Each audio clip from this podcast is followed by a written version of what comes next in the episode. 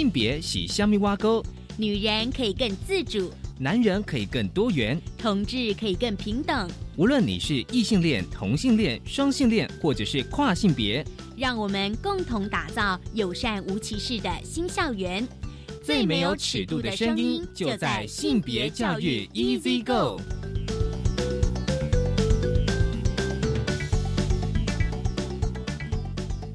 Hello，大家午安，欢迎收听教育电台性别平等 Easy Go，我是文龙，不知道这礼拜大家过得好吗？今天啊，我们想要来在慢慢聊的部分呢，也是跟大家来分享一本书哦。其实我们节目最近其实跟大家分享蛮多的书籍，性别的书籍。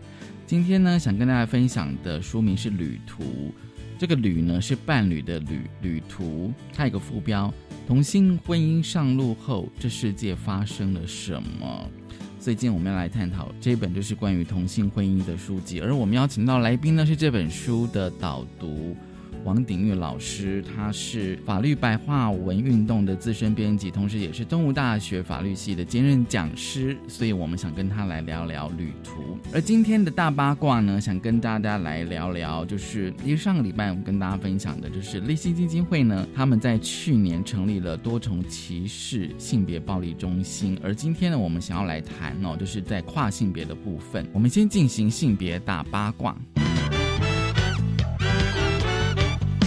别大八卦，今天性别大八卦想跟大家聊跨性别。这是立基金会呢，在去年成立多重歧视性别暴力中心。而上个礼拜呢，我们跟大家就是邀请到了中心的主任杜英秋主任来跟我们聊聊，就是 LGB 哦的状况。而今天我们想要来聊跨性别。好。其实呢，大家对跨性别如果常收听呃这个节目的听众朋友们，其实大家应该对跨性别的的认识应该不会算是太陌生哦。中心呢，其实他们认为说，在跨性别的族群当中呢，有一部分人强烈感受到自己的性别跟原生性别不一致。那么进一步呢，符合医学中的性别不安的诊断，但是这不是一种疾病，这非常重要。就是跨性别并不是疾病，而美国精神医学会呢，从二零一三年正式去除性别不安疾患的意涵。呃，世界卫生组织呢，也在二零一八年六月正式公告，将就是称呼这个现象为性别不一致，并且呢。把它从精神疾病的章节移到性健康的相关的章节，所以这其实其实非常重要。而在立信基金会呢，他们在去年三月呢，透过了网络的民调调查多元性别者。遭受到性别暴力的情形，而跨性别呢就占了百分之十一点四。那么如果说呢，跨性别者呢，根据这个调查遭受到了性别暴力的类型呢，第一个当然是霸凌，第二个就是精神暴力哦，第三个就是高压的控制。那场域的部分哦，就是跨性别者容易遭受到性别暴力或者是歧视的场域呢，发现第一个是校园有三十二点四趴，第二个是家庭有二十六点三趴。第三个是职场有十五点三，所以我们看了非常多的的那个统计哦，发现其实多数的性别暴力发生的地方都是在校园居多。那么如果啊跨性别者的啊统计发现呢，第一个但是就是学校学生有三十点二趴，那家人呢二十六点三，那不知名人士的有十七点六。所以呢，在跨性别者呢，虽然是众多多元性别者当中只有占一成左右，但是呢，立新基金会他们认为说，就是跨性别他们所遭受到的性别暴力的类型、场域，甚至是施暴对象也都是相当多元。如果是在学校，其实厕所跟宿舍，这其实我们之前也跟大家有讨论过，因为跨性别学生呢，他没有办法使用自己想要的性别厕所。如果不愿意使用符合生理性别的厕所的话呢，就会被迫使用，比如说像无障碍厕所或性别友善厕所。在某些情况下呢，如果进入性别友善厕所呢，等于是宣告是跨性别学生，也意味着出柜。也就是说，如果今天我是跨性别，就是男跨女，那我一定是希望上女厕嘛。但是呢，学校现实状况呢，往往都是不允许的。而在学校的住宿方面呢，其实跨性别学生目前大多只能够居住在符合生理性别的宿舍。也就是说，如果我今天是男跨女，那理论上就是我心里可能是比较想住女宿，可是学校可能安排我住男宿。所以呢，跨性别的女性呢进驻男宿呢，可能会提高遇到比如像性骚扰、性猥亵，甚至是性侵害的风险。那么这不仅造成了跨性别学生的辍学的几率就会大大增加，而且呢，遭受到的创伤呢，其实也是必须要较长的时间来修复。其实另外哦，比如说像职场的歧视啦、骚扰、解雇。根据劳动部二零一八年雇佣管理及工作场所就业平等的概况，就业歧视的内容中呢，其实这调查有提到，就是说百分之五十六的跨性别者呢，曾经因为性别的因素被同事的语言或者是行为骚扰，那么更有超过三成的跨性别者呢，曾经因为呢就是性别因素被迫离职或者是解雇。那么其中呢，被迫自行离职的呢有百分之十九，遭到解雇呢更有百分之十六。所以呢，从这个统计的数字呢，你就可以发现说，这个歧视的样貌其实相当多元。但是我们当然也是必须要更深入的去了解啊。所以呢，呃，世界精神医学会呢，对于性别认同以及同性的性倾向、性吸引力以及性行为的认定呢，他们也就。呃，在这个声明当中，也就提及，就是说，LGBT 族群当中呢，虽然有较高的精神疾病罹患率，但是只要他们权利跟平等受到了保障，这个疾病的比例就开始下降。而且呢，在这个声明当中呢，更表示有必要对同性性行为以及性倾向以及跨性别者除罪化，并认定 LGBT 族群呢。应具有人权、公民权及政治权等等的权利。好，就是立即基金会哦，他们在去年做一个网络的民调，就是在跨性别的议题当中，就是今天跟大家分享的性别大八卦。稍回来，性别慢慢聊。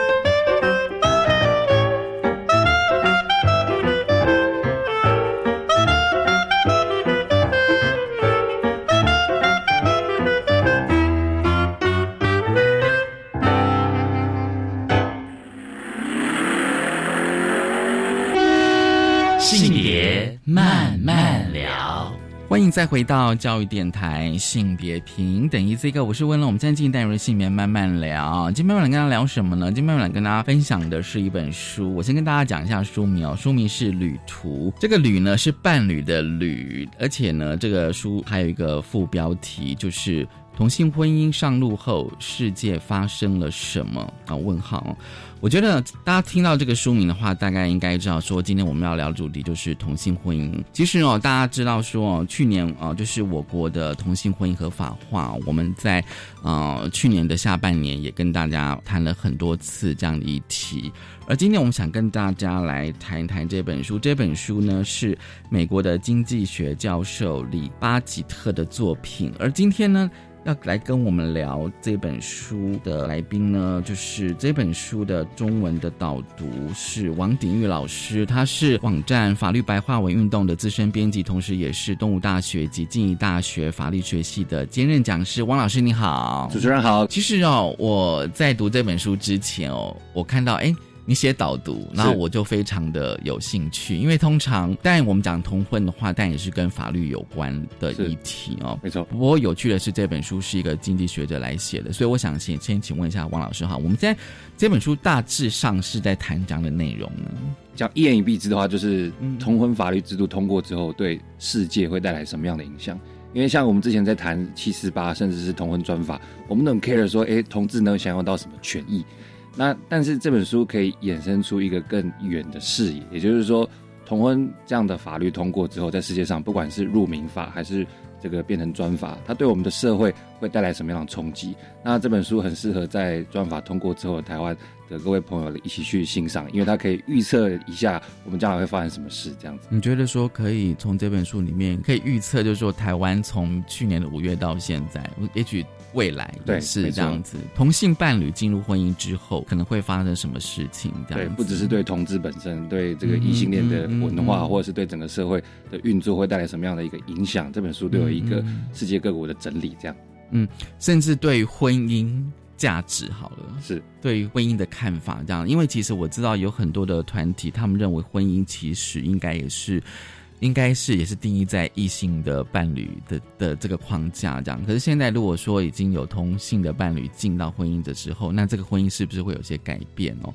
好，那我觉得呃这本书会让我觉得就是说它非常很有架构，是，然后非常很有组织啊，因为他一开始就问了说为什么要进入婚姻。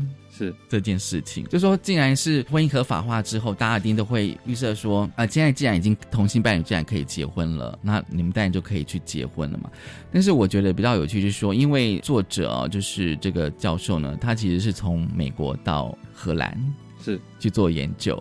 所以我觉得他其实有点在做那个跨国比较，对啊，是非常有趣的。然后他会先从欧洲的状况哦，然后去看说，哎，那同性伴侣的状况怎么样？然后再回到美国做一个对照。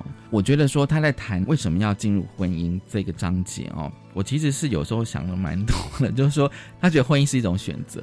是总的来看的话，我们可以把稍微跳了一下台湾，因为台湾只有婚姻跟没有婚姻嘛，对对对对对对对对。但这本书的前提是建立在说，哎，我们有很多的选择。对，除了婚姻之外，有伴侣，那还有家属制度，因为世界各国整理起来有这些选项。验一必知，为什么我们有这么多选项，这些同志还愿意走入婚姻？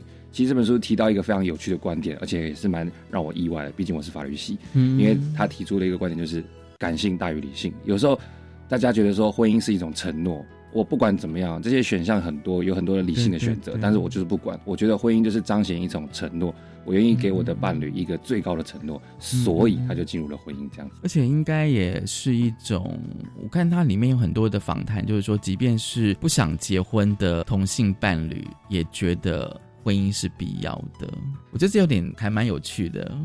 它的必要的话，可以从很多层面来讲。对，一个一种层面就是我对伴侣的承诺，那另外一个层面就是我如何融入这个所谓的主流社会。我觉得主流社会是中性的，不是说谁比较厉害，而是说婚姻制度摆在那边，如果我是同志，如果我同时也能够享有，是不是我就跟所有人一模一样？我就不会是这个社会上孤立且少数被隔离的人这样子。嗯，我懂你的意思哦，就是说我是同性伴侣，然后我去结婚登记，是等于算是说我也同时受到法律的保障。对啊，我跟大家都一样，没有什么差别。跟大家都一样哦，而且其实我相信哦，大家在读这本书之前都会觉得说，那同性伴侣为什么要结婚哦的想法，应该跟异性伴侣会有点不太一样。可是作者他透过了访谈，而且很多的跨国资料的的比较之后，发现说其实是很类似的。是这个让我想到七四八里面讲的一句话嗯，七四八里面就提到婚姻的本质，因为当时在吵说要不要给同志保障婚姻的时候，就必须谈到婚姻的本质。对对对，要不然提到一句话就是说，它是一个亲密关系的建立嘛。嗯，嗯所以这让我就对应到这本书。那为什么大家会想要进入到婚姻？所以不分性倾向，大家都想要有一个亲密的结合，是找到世界上唯一一个可以依靠的对象，这样子。大家不分性倾向都有同样的需求。嗯嗯，这个我觉得是比较一个一个平等的说法哦，就是说今天不管我今天的那个呃喜欢的对象是同性或者是异性这样子哦，可是我觉得可能对于比较是呃保守或是反对的团体来讲，他们觉得婚姻其实这个价值，他们觉得那个价值还是建立在所谓的一男一女身上这样子，是这种说法比较最常听到一种说法是传统，维护我们的哦，对对对，比方说中华文化的五千年对传统。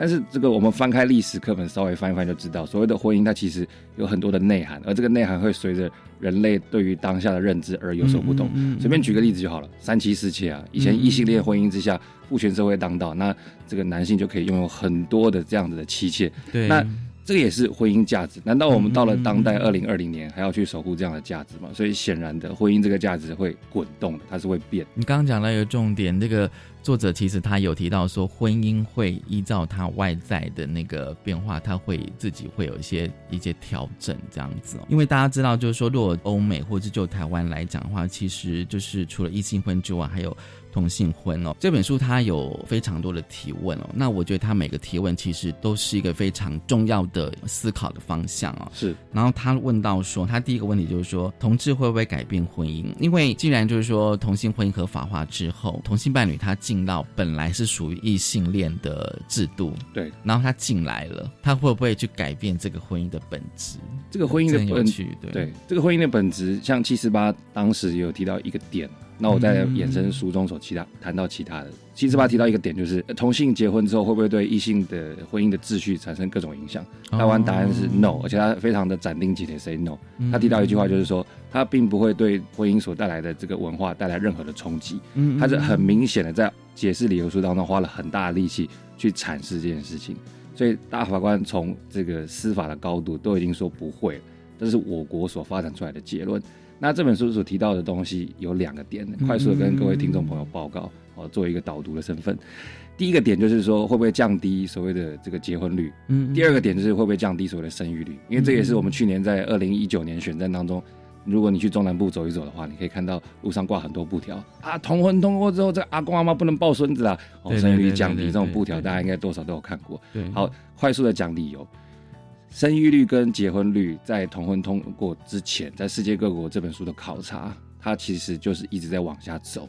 嗯所以一直在往下走的途中，就算跑出另外一个东西叫做同婚制度，这两个东西并没有显著的相关。所以这本书之所以这个我们说很值得各位一读的原因，是因为它不只提出结论，它也用了一些科学考察的分析来告诉大家说，诶，这是可以被验证的，这是可以被相信的，这样所以这两个其实是没有没有相关联，没有相关的。这同婚制度通过之前，它就一直往下探了，那这个东西但是不能够八竿子打不着。嗯，甚至离婚率也是嘛。对啊对对，这个其实是非常。呃，有趣的现象哦，但是我觉得会不会是因为哦、就是说多数人他会觉得这个婚姻其实在他认知里面哦是专属于异性的呃异性伴侣哦，所以你一旦就说同性伴侣进来之后，他会觉得说好像某种程度他会觉得受到一点点的，我觉得会不会有那种就是威胁或是剥夺感的感觉？有另外一本书跟各位听众朋友分享，从恶心到同理哦对这本书对，这本书也是另外一个法律学者，嗯欧美国家学者所写的。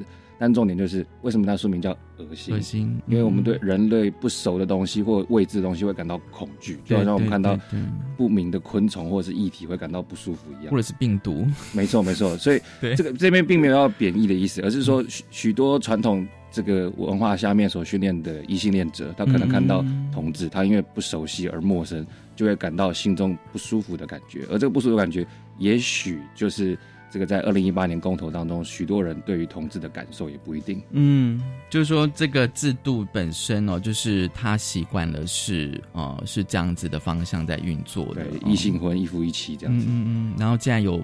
不同的人进来之后，他觉得不习惯，吓一跳这样子。嗯，不过他这本书里面，我觉得提到了非常有趣，就是说，反而是在那个同婚，有些国家就是同婚法通过之后，他访谈的那个伴侣哦，就是反而是呃异性的亲友。哦，也会做一点比较正向的改变。对这个东西，也可以让台湾的这个同志朋友们就是参考一下的点，就是同婚是一件事，它是一个法律制度。对对。但是真的要走进去，然后要长久的话，除了制度本身之外，家庭的支持也很重要。嗯，所以这本书也访谈了很多同志外国的朋友们，就是说他的家庭很支持他，所以他的婚姻除了有法律保障之外，他才能够长远的在他自己的生活范围里面走下去。嗯嗯，真的是这样子，而且非常的有趣。就是我其实刚刚有提到，就是说当同婚就是合法化之后，反而是有些的异性的亲友反而会认为说，哎，你们既然已经可以结婚了，那你们就应该要去结婚。这个这个在二零一八年公投的时候就有一个，这是算是半开玩笑的。一种一种内容，就是说啊，这个公投如果通过之后，异性同婚如果当时顺利进入到民法之类的，那。这个许多同志可能就没有躲闪避婚姻的借口了，因为他们是堂堂正正可以进入到婚姻这样。嗯，这当然就是也是回到作者第一个问题嘛，就是同志为什么要结婚？就是说你有这个权利的话，好像你就必须要去做这样子。但是有太多人有太多考，就是他，我觉得他第一章蛮有趣，就是说他其实列出了非常多呃结婚跟不结婚的那个考量是因素，就是对。我觉得的确对应到就是说，他虽然是讲欧美的状况，但是对应到台湾的同性伴侣，我觉得其实都还蛮类似的。回应主持人刚刚一个点，就是我觉得这是一个权利，所以不代表说他摆在那边就是变成是所有人都必须有义务要去用。但是反过来讲，有些人不想用就算了，他可以过他自由自在的，就是单身或者是非婚姻生活。对，但是有些人他就想要进去啊，因为进去之后有一个更重要的点就是。它可以衍生出更多配偶才有的保障，嗯，包含手术同意权，包含社会福利，包含税制上面的一些减免，这些不进入到婚姻，它就不会享有衍生的配套。所以，我话说回来，我觉得就是它是一种权利。嗯，他给想要的人去用，那不想要的人就让他云游四海，就让他去自在，没关系。自在。现在就是说有呃，刚就是汪老师你有提到，就是每个同性伴侣他有自己的考量，就是说，就是我们哈，比如说 A 哈，他可能觉得说，他可能觉得需要进入到婚姻哦，他觉得他这样必须享有那个法律的保障哦，然后甚至我觉得他书里面提出来一个非常重要的一个一个观点，就是说他们的关系是被认可的。至少是被国家认可的哦，国家有正视同性伴侣关系、亲密关系这件事情哦。但是可能有另外一对的同性伴侣，他们认为说，哎，我们不一定要进入那个体制里面，因为他觉得进入到那个体制之后，可能他觉得也考量上也没有觉得说好像会比他不进入的状况还好。我觉得这个的话就还蛮有趣。但是我自己在读的时候也会觉得说，可是异性伴侣他们会这样考量吗？这个就会衍生出同性婚姻之后。同志运动的下一个大的战场，嗯嗯嗯，那所谓的战场呢，我们可以粗略的快速分几个种类。第一个最大的战场也是最终极的目标，就是反对所有一切加诸同志的歧视。嗯，但这个战场太大了，我们可想而知，从教育到就业到各种方面。所以在二零一五年左右，我们社运跟这个司法或者是立法的战场就慢慢集中到婚姻平权。哦，但是婚姻平权这场仗打完之后，各位可以发现说。大家对于这个家庭的组成的想象，好像又太过于狭隘了。所以，所谓的下一步战场就是，终极目标一直都是所谓的反歧视，没有错。但是在婚姻平权打完之后，下一步的反歧视战场就会坐落到：哎，我们对于家庭的组成是不是有各种不同的想象？嗯，因为家庭的组成不应该仅限于婚姻。对，有些人他不想要进入婚姻呢，婚姻很多这个所谓的有权利即有责任嘛，所以那个责任可能会带来。给他过多的束缚，他不想要，所以世界上跟这本书里面都有提到说，伴侣制度，我们是不是有一种有别于婚姻的组成家庭的伴侣制度？这也是下一步这个同志可能会想要尝试去争取的，也不一定。我们稍后回来哦，就是要来谈另外一个问题，就是说哦，竟然就是有越来越多的同性伴侣他们进入婚姻哦，那婚姻呢是不是会改变同志哦，或是更更确点会不会改变这个同志文化？稍后回来我们继续来跟王老师谈这一本旅途。我们先休息一下。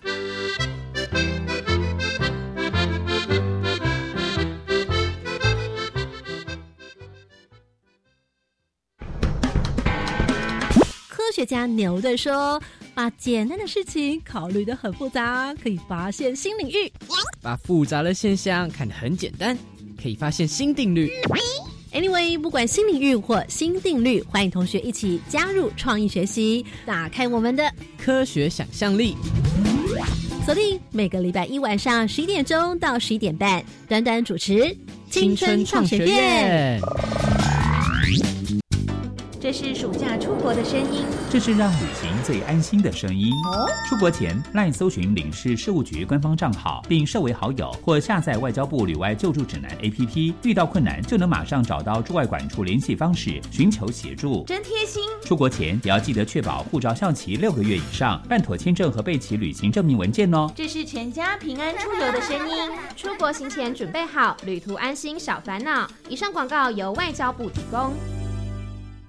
居家防疫，学习持续。我们上英才网学习拍教育大市集、教育媒体影音、教育百科。因应防疫期间的学习，教育部特别汇集教育云与民间线上学习平台，提供老师教学及学生自学的数位资源，让孩子学习不间断。详情请上教育部教育云。以上广告是由教育部提供。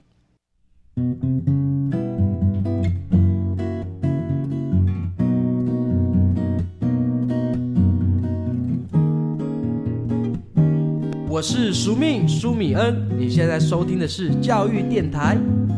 我，朋友们，就爱教育电台。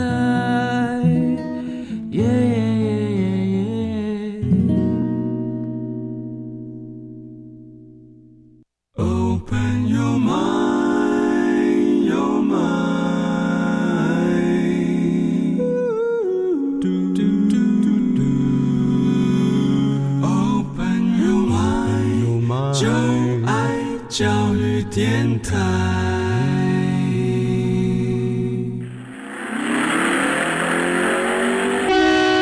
性别慢。欢迎再回到教育电台性别平等 Easy Go，我是温龙。我们今天进的是性别慢慢聊。今天慢慢跟大家聊的是一本书，书名是《旅途》，而且这个“旅”呢是伴侣的“旅”哦。很高兴我们邀请到了，就是呃中文版的导读，就是王鼎宇老师哦。他其实是网站法律白话文运动的资深编辑，同时也是东吴大学及静宜大学法律学系兼任讲师。其实这阶段呢，我们想继续来跟王老师来聊，就是就是婚姻会改变统治吗？因为既然就是越来越多国家就是同性婚合法化之后，必然一定有些同性伴侣会进入到婚姻嘛。哦，那这本书我觉得它其实还蛮用力的来讨论，就是婚姻到底会不会改变同志或是同志文化？是，就像我们刚刚前一部分提到说，这本书的重点就是同婚制度如果通过，对社会会带来什么影响？其中就是包含对同志文化。那这本书我自己导读当中有两个点可以归纳，第一个就是说。哎，会不会让这个同志塞到所谓的婚姻的框架？那大家会觉得很奇怪，婚姻不是甜美的吗？怎么会有框架？这边就可以从家庭分工为例来说明。像传统的异性婚，它的家庭分工可能就是男主外女主内。那这样的话，这个东西一直被大家所抨击嘛，因为这个性别平等。但话说回来，如果同婚通过之后，是不是就会把同志塞到这个所谓的不好的家庭分工的框架里面？这边就是有人会担心的。那我快速的讲这本书的结论。这本书的结论就是说，他去访谈很多人，他得出的一个看法就是，对，其实通婚它的内部的家庭分工，在世界上根本就还没有一个雏形啊，嗯，所以他的结论就是，他可以这个东西是尚待实验跟揣摩的，大家还在形塑当中，嗯，所以也就不会有所谓的塞到框架里面，因为对于同志来讲，他根本就没有所谓的谁主外谁主内的这个对先概念呢，对。而且我觉得会不会也是一种在真的在做分工的时候，我们其实是一种协商的过程。没错，就是说看我们自己的状况跟能力来处理这个所谓的家务分工的问题。是，而且我印象中他书里面有提到，就是说，即便是在异性的婚姻里面哦，就是其实那个婚姻的。的那种的概念跟传统已经有点慢慢的改变，这样子。对，那婚姻会不会改变同志？我觉得这个书里面有提到一个，就是说，即便在那个同婚阵营里面有所谓的反婚派，就是反对婚姻的这种焦虑，就是觉得说，同志特有的文化会不会消失？因为你进入到一个本来是属于异性恋的体制里面去了。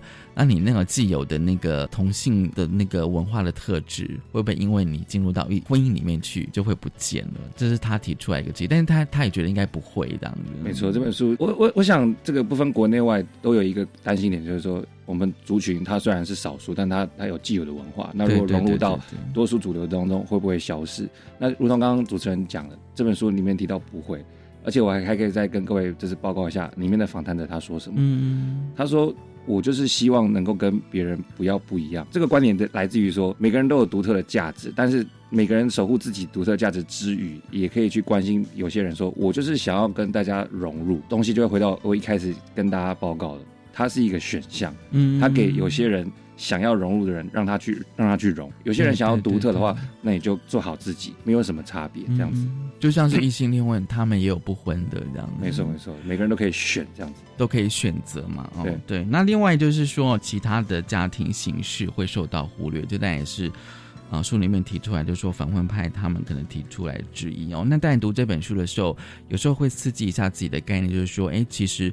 难道家庭形式只能够是一男一女，或是两男两女吗？就是说，还有更多其他的家庭形式都有可能。但是呢，婚姻这个制度，它不一定全部都都能够保障不同的家庭形式。然后书里面提到，就是觉得这是反婚派他们。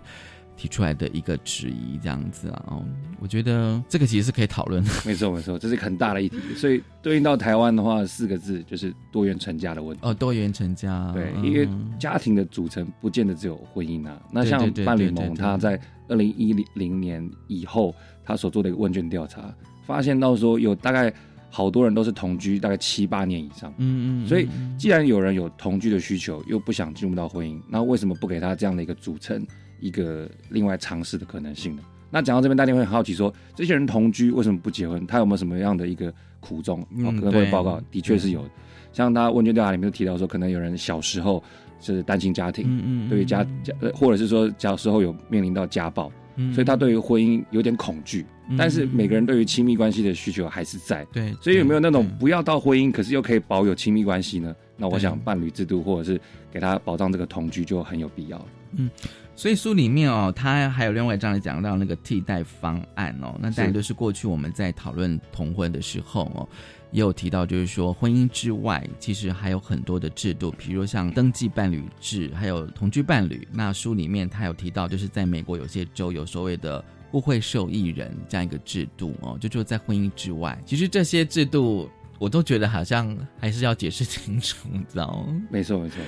回回到刚才的那个四个字，多元成家。对对对对对，在不同的家庭的组成方式里面，我们要给予不同的选项。但在给予不同的选项之前，我们必须理清一个点：是不分性倾向都应该享有婚姻的前提下，我们再来讨论说，哎，还有没有各种不同于婚姻的这种想象？对，一定要先踩住大家都可以享有婚姻，再去谈所谓的替代方案，否则就会变成是歧视。就好像反同者说：“我不要给你婚姻啦，你们这些同志通通给我去结成伴侣。”这样的话就会是歧视。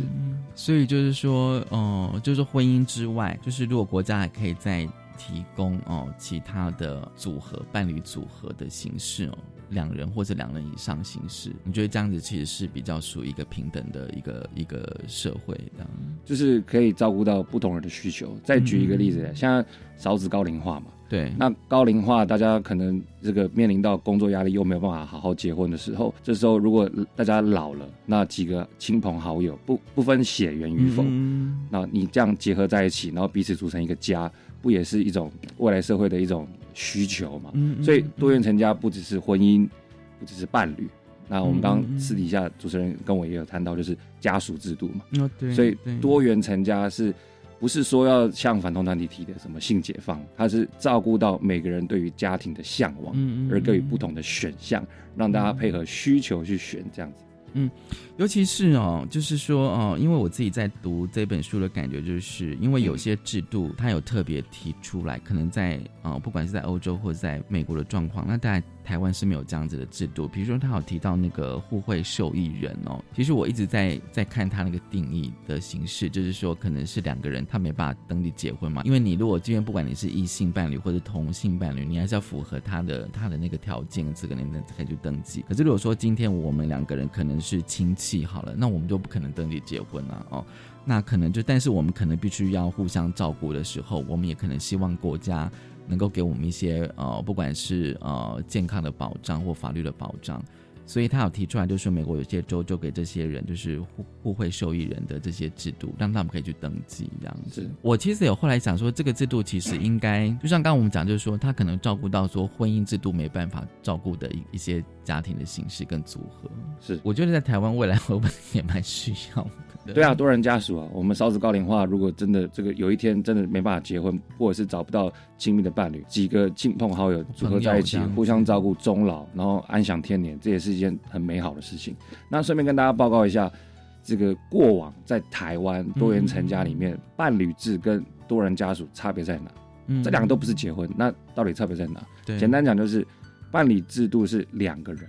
嗯，那多人家属的话是两个人以上，这样听起来好像很没什么差别，但重点在于，有时候你就是想少少的跟，就是一对一的组成一个家庭嘛，对，单纯一点，对，不管是不是有爱情的成分。那多人家属的前提就是，好吧，这群人他们就是一群志同道合的人，所以他们愿意在一起。所以从那个单纯到愿意这个多元，所以这是按照每个人不同的需求去设计的选项，这样子，嗯。不过你知道吗？当时在我有印象当当时在讨论这些呃制制度的时候啊，有些人对于多人家属就会把它简成是多批，你知道吗？就是就是我有印象这样子哦。所以有时候我觉得在台湾的脉络里面，会不会就是说婚姻之外的制度的形式，其实大家是很难去想象那是什么东西。那我就套个台湾本土的例子好了，比方说外省老兵。嗯哼，一群外省老兵，他们如果想要彼此照顾自己，安享天年，对对对。如果真的有多人家属成立的话，他们就可以使用了。那或者是说到台湾，现在很多人压力大，会参加灵修，所以灵修团体的这些师兄师姐师弟师妹，可不可以在一起组成家庭？也可以啊。所以难道说你会觉得外省老兵会多批吗？你会觉得这些灵修家庭会多批吗？所以这些东西都是你先有一个东西在前面，然后你去给他污名化这样子。嗯哼。就是说这个概念，我觉得会不会还是就是大家会觉得说，嗯，还是要有，就是第一个是血缘，第二个是姻亲，才能够组成那个家庭。所以主持人提到一个观念，就是很多学者都在抨击的，你把异性恋这个婚姻当成是一种模范范本哦，你先把它当成模范范本之后，再去抨击说你没有符合范本，所以你是错的，全部都不都不对。所以所有的问题核心点就在于把异性恋婚姻当成范本。嗯哼，嗯哼，所以就说把异性恋的婚姻当成范本，那但我还是要回过头来，就是说，就是我们刚刚有提到，就是作者他其实有问到说，当同性啊进入婚姻之后，那婚姻是不是会改变呢？但这个书的作者，我觉得他提出来一个非常好的概念，就是说，其实婚姻都会都会去适应它外在变化，做适度的一些调整。他觉得婚姻制度其实是会。会去调整的，而并不是好像它是一个千古不变的一个定律这样子。就嗯嗯，绝对没有错，因为制度是配合人的需求而存在嘛。那我觉得哦，就是这本书虽然谈的是欧洲跟美国哦，但是在读的时候，我自己也会想台湾的状况。所以，我们待会来聊聊，就是说台湾的立法过程其实有它的特殊性哦。我们先休息一下，稍后回来。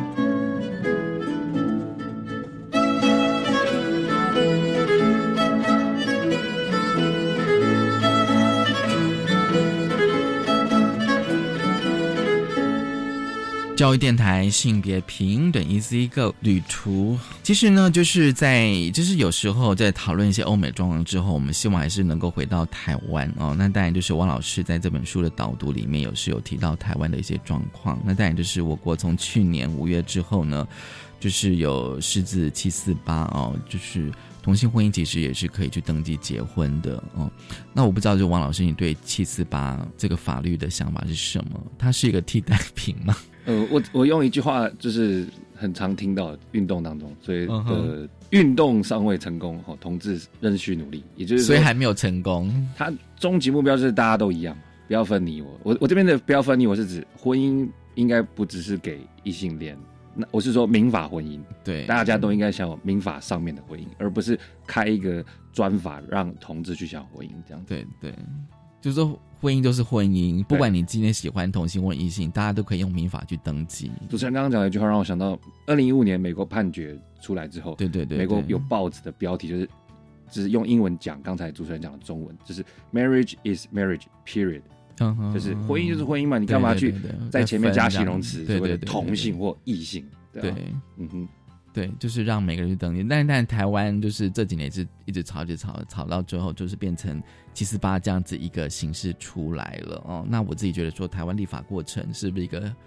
我有时候觉得真的很特别，我就真的很特别，你知道吗？后来我跟一些朋友在讨论的时候，也觉得说，台湾真的还有时候真的是一个奇迹，你知道吗？作为台湾的奇迹，我觉得有个点就是快速加压，因为你去对照欧美对于。同志争取婚姻的进程，你会发现，欧美国家他们花了很多力气，由下而上，从民间然后去影响。哦，对啊，那个同志运动的发展，对啊，所以他们花了几十年去从社会，然后慢慢去影响政府的运作，通过选举，通过游行，通过倡议。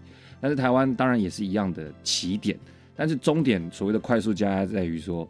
我们在二零一七年有所谓的“四字七四八号”，对，透过司法的力量，透过视线的力量，去强迫立法者赶快给我帮同志搞一个婚姻制度哦。嗯嗯，这个加压就是跟其他世界各国比较不同的地方。嗯，我们等了很久，在民间酝酿很久，但是七四八就好像按下飞弹的发射钮一样，噗按下去就快速的这个加速度，加速度得到这个过结果。因为当时我记得在草就是修修民法的过程嘛，哦，对大家。希望那个其实是最符合平等的原则哦，对哦，那当然就是说这个法律，但有里面还是有一些有些并不是很完整，比如说像那个跨国伴侣哦，或是收养，或是人工生殖，这些其实都有待改善。没错，那当然在法条里面有用到呃，比如像准用民法这样字眼，其实我一直觉得准用这个字，因为我自己本身并不是法律背景的，是，所以有时候。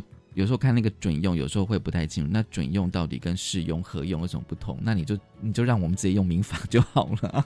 准用跟适用是很专有名词，所以请大家忍耐一下，我会用嘴巴话跟你讲。这很重要。对，适用的意思就是说我们两个都一样，所以我们都共同用这个东西，这个叫适用。嗯嗯。那准用就是说我呢，我用这个法律制度，但是呢，你跟我很类似，那我就借你用。所以这个借的感觉就好像是这个东西是我的，我只是让你享有一样的结果，借你用一下，但是你不是真正拥有的人。所以把婚姻带进去，就是民法婚姻是异性恋专属的。那么这个时候，我民法婚姻里面有哪些权利义务？那我就借你哈，这个同婚一用这样子。那大家你会想说奇怪？婚姻制度不就是一个名称吗？我们干嘛在名称上面在那边斤斤计较呢？对，那我们换另外一个语境来谈论这个话题好了。假设我们今天在讲内地，那将大家想到内地会想到南投，还是会想到中国境内？我们为什么要去吵这个？有些人就很生气啊。像我们在这个二零一八在弄公投的时候，大家会不小心讲到内地这个词，大家就会马上耳朵竖起来。你说内地是哪里？是南投还是中国？那你这个时候你就会发现到原来。这个语词的这个蕴含，它是有很大的增值的空间的。嗯嗯。所以，既然你对主权那么在乎，你会在意内地的用法，那为什么我们对于平等平权的在乎不能够反映在婚姻的准用或适用上面？嗯嗯嗯嗯。所以，这个法律的名词有时候也是必须要清楚它的解释。这样，我再举一个例子就好。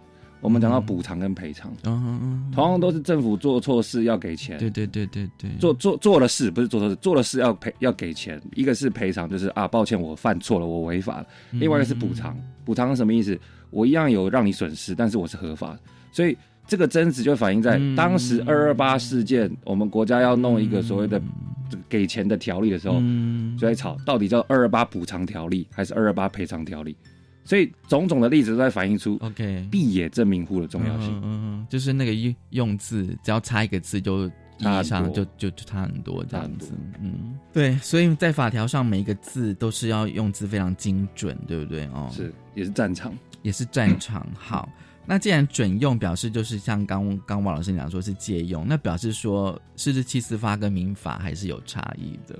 呃，这边稍微跟大家报告一下一个用词，我怕听众朋友可能没办法融入。四至七十八是指大法官的解释，对，然后因为这个解释。立法者立的法叫做《四至七十八施行法》，对对，所以一个是解释，一个是法。那这个法的用词，刚才主持人提到大概是什么问题？就是说，因为就是准用跟啊、呃，我刚刚讲就是说，因为借用啊、呃，就是说刚准用的时候，就是像王老师你刚刚谈的是借用的概念嘛，哦，对，所以我会认为说，是不是就是四至七十八这个这个法跟民法其实是有差异的。对，就他们其实还是有未接的差异。呃，位位阶没有差异，没有差异，内内容上有差异，他们都是这个一样未接的法律。对对对，一个给异性对婚，一个给同性婚嘛，对，是内容没有差异，内容上有差异这样。但我我刚刚我们私底下有谈到，包含说收养，对收养，包含说这个这个跨国婚姻能不能能不能结成，对之类的，点点点。对，啊，我觉得这真是非非常诡异。那有可能在未来就是。回归到民法吗？这个东西会卡在公投的东西哦？为什么？因为公投通过之后，公投所衍生出来的法，嗯，它两年内不能去动它。对，所以这个我们是二零一九年五月十七号三读，嗯，所以等于是要再加两年，二零二一年之后才能去动这个所谓的七十八施行法。嗯嗯嗯，对，哦，所以总而言之，公投法里面有规定，公投所创制出来的法，你两年内不能动它，所以。就算不管你支持还是反对，这部法就会躺在中华民国台湾境内两年。两年，可是两年之后呢？那就要看当时的社会气氛，气氛没错。哦，我觉得好难预料这样子，世事多变化啊、哦，这些变化就像那个作者讲说，婚姻本身也会去适应这些变化而有所改变。但是回到今天的主题，对，对于同婚的接受度，对对对对对，这本书里面或者是世界各国的反应都提到一件事情：嗯、同婚制度通过之后，大家对于同婚的污名化会慢慢的下降、嗯、降低嘛？因为你会发现同婚通过之后，世界并没有产生什么天崩地裂啊。嗯，就像我的导读名称，天也没有下红雨啊，嗯，所以大家慢慢开始觉得说这是一件跟呼吸一样平常的事情之后，嗯，大家的接受度就会越来越高。嗯，所以像铁板一块的德国，他也把同性伴侣法修入到民法里面去了。对对，我们为什么讲铁板一块？因为德国它是这个宗教很深厚文化的国家，再加上它的宪基本法里面也有对家庭做一夫一妻的文字定义的设计，所以不管从文化还是从宪法上面如此铁板一块的德国。都能够从专法走入民法的话，那就代表着大家接受度越高，走入民法的程度也越高。那我觉得台湾也是，也终有一天会走入民法的，因为这是不可，这是很难想象的、啊。同文专法并没有对异性婚产生什么影响啊。那久而久之，大家觉得你觉得那是趋势就是了，是趋势。从各国的发展来看，是一个趋势。那这个趋势的原因就在于说，同婚没差，我们异性，我们异性恋还是走我们自己的、啊，嗯嗯，所以大家就。走下去。可是，可是王老师，你知道吗？嗯、我觉得台湾的那些反同团体，其实他们还蛮有动的，因为他们会透过那个选举哦，选举的方式，可能又会在制造一些人民对于同婚的恐慌，尤其是在这次总统大选，你看那些挂的那些布条，对啊，就是他们想要利用这种恐慌哦，然后可能让人民做一些呃错误的选择，这样讲好了。对我，我明白主持人的。担忧，我自己在二零一九年看到那些布条，我也觉得非常可怕。但是我们环顾世界上的发展，反同团体世界各国都有啊。对，反同团体不是台湾特有种。对，所以世界各国都能够面临到反同团体的压力下，都能够走向走入民法。嗯、我觉得这个东西是是相对乐观的。嗯，相对乐观。嗯。好，今天真的很高兴，就是王鼎宇老师来跟我们分享这本《旅途》哦。那呃，最重要是说哦，就是说，因为这本书的的英文版是二零零九年哦，那但离现在也差不多十一年之久哦。但是我觉得他还是可以看出那个同婚的那个在欧美的那个演进的过程，而且这本书除了婚姻之外，他也介绍非常多的其他呃像伴侣制度哦。我觉得的确是可以让大家更加的深入的了解。今天是很高兴王老师来跟我们分享这本旅途，谢谢你。好，谢谢主持人，谢谢听众朋友了，谢谢大家收听今天的性别平等一字歌，拜拜。